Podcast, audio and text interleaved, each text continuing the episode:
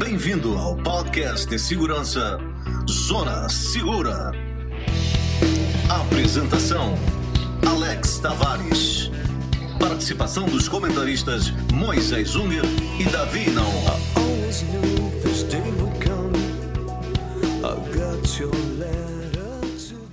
Olá, ouvinte, protetor e protetora. Com vocês o podcast que fala da segurança descomplicada, apresentado por mim, Alex, e meus consultores Davi e Moisés. Esse é o episódio número 5. No programa de hoje, veremos o que podemos fazer para alugar um imóvel com segurança, sempre focado nas adversidades do dia a dia que nós brasileiros enfrentamos. Vamos então começar o programa com as seguintes perguntas. O corretor. Onde posso encontrar um profissional confiável? Como posso obter informações sobre a área onde quero morar? E o que devo fazer após selecionar esses imóveis? Olá, Davi Moisés, tudo bem? Hoje vamos falar sobre mudança, tá?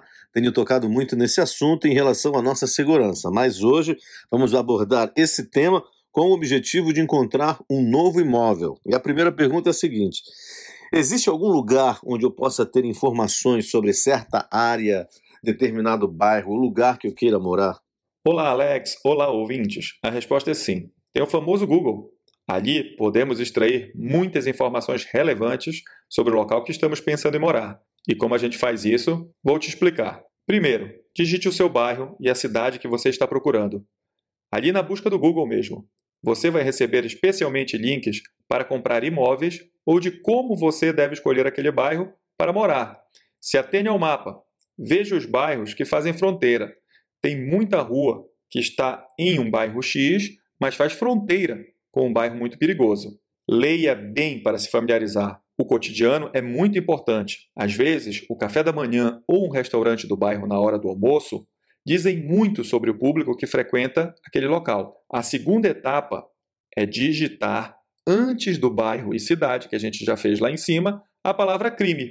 Agora, você vai receber alguns eventos, pelo menos aqueles que ficaram mais famosos. Presta bem atenção nas datas das ocorrências e no tipo de crime que está acontecendo. Tá certo, mas e agora que eu já me interessei por um certo bairro? Já começo logo marcando visitas aos imóveis? O que, é que você acha?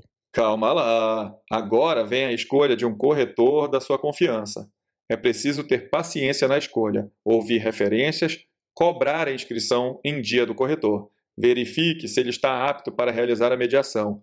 Nunca antecipe nenhum valor sem antes ter certeza que este corretor responde por este imóvel. O corretor será importante para te ajudar em sua análise cuidadosa dos documentos do imóvel. E por falar em corretor, tenho uma dica para você. Atenção! Ao escolher um corretor, certifique-se de que ele é credenciado ao Conselho Regional de Corretores de Imóveis, mais conhecido como CRECE. Essa profissão foi regulamentada por lei federal em 1962. E não esqueça que apenas corretores credenciados podem, por lei, servir de intermediários em transações imobiliárias. A dica de hoje tem um oferecimento da imobiliária Fabiano Tavares Empreendimentos, há 40 anos realizando sonhos no mercado imobiliário. Mas, Davi Moisés, então vamos lá, voltando ao passo a passo. Então vamos lá. Pesquisa na internet, já fiz. Corretor com Cresce, escolhido imóveis já estão selecionados e agora, o que é que eu faço? Bem, Alex, agora é a hora de meter a mão na massa. Na hora de ir visitar os imóveis escolhidos, os pontos que você deve observar são os seguintes: iluminação. Isso vai requerer uma visita noturna, pois geralmente só fazemos as visitas pela manhã nos imóveis. Porém, à noite o cenário pode ser bem diferente. Além do que, a preocupação de um morador com a iluminação é um grande fator para diminuir a atração dos criminosos. Outro ponto procure pelo estado geral dos equipamentos na rua. Postes com iluminação, quebradas, pichações. Essas coisas podem mostrar a incidência de crimes locais, se existem gangues atuando ali naquela região. Outro detalhe: observe portas e janelas. Veja como são trancadas, se elas têm sinais de terem sido forçadas. E se você notar algo estranho nelas, pergunte, não deixe passar. E por último, mas não menos importante quanto todos os outros itens, tente conhecer algum vizinho e pergunte como é morar ali. Bom, agora já está tudo pronto para minha mudança, né? Já posso ir para minha casa nova, amigos? Agora eu te aconselharia a ter um pouco mais de paciência e fazer algumas coisas que vou listar aqui. Primeiro, troque todas as fechaduras que dão acesso à rua. Todas elas. Nada de deixar aquela portinha lá dos fundos para depois. Troque tudo. Caso tenha alguma janela, verifique a possibilidade dela ser aberta por fora. Caso haja, atue nela também. Se puder, coloque um trinco ou uma barra de proteção na porta. Segundo, feche suas janelas. Eu sei, às vezes nós alugamos o imóvel pela vista maravilhosa, mas caso essa vista seja um ponto de observação para criminosos, considere manter ela fechada, enquanto você não estiver usando, lógico. Terceiro, agora não é mais hora de tentar conhecer, e sim de você saber quem são os seus vizinhos. Saber se tem algum grupo de vizinhos nas redes sociais, se eles se comunicam de alguma maneira. Você tem que fazer parte disso. Bom, já percebi que são muitos detalhes mesmo, né? Tem algo a mais que vocês queiram acrescentar? Agora que finalmente já estou pronto para minha mudança? Sim, Tênio.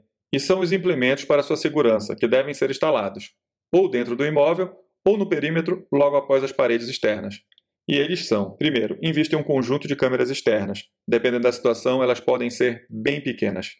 Se puder, já instale o cofre. Na hora da mudança é a melhor hora e o melhor momento para se planejar onde vai ficar.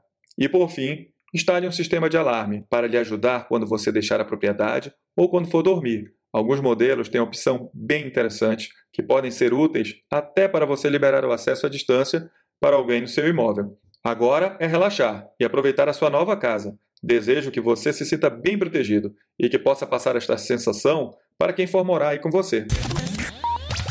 Por hoje é só, pessoal. Chegamos ao final de mais um programa. Espero que você tenha gostado, tá? Você que está com dúvidas em como preparar melhor sua casa e como fazer um plano de proteção, entre em contato conosco através do Twitter, Instagram ou e-mail.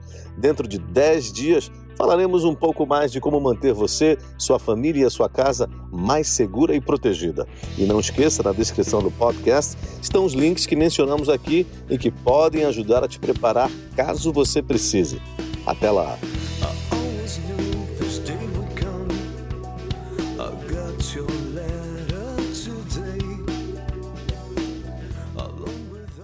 Tenha em mente que esse programa reflete nossas opiniões, pois quando se trata de proteção e segurança, não existe 100% de eficácia. Nosso objetivo sempre será sua segurança e de sua família. Esse sim é o seu maior bem.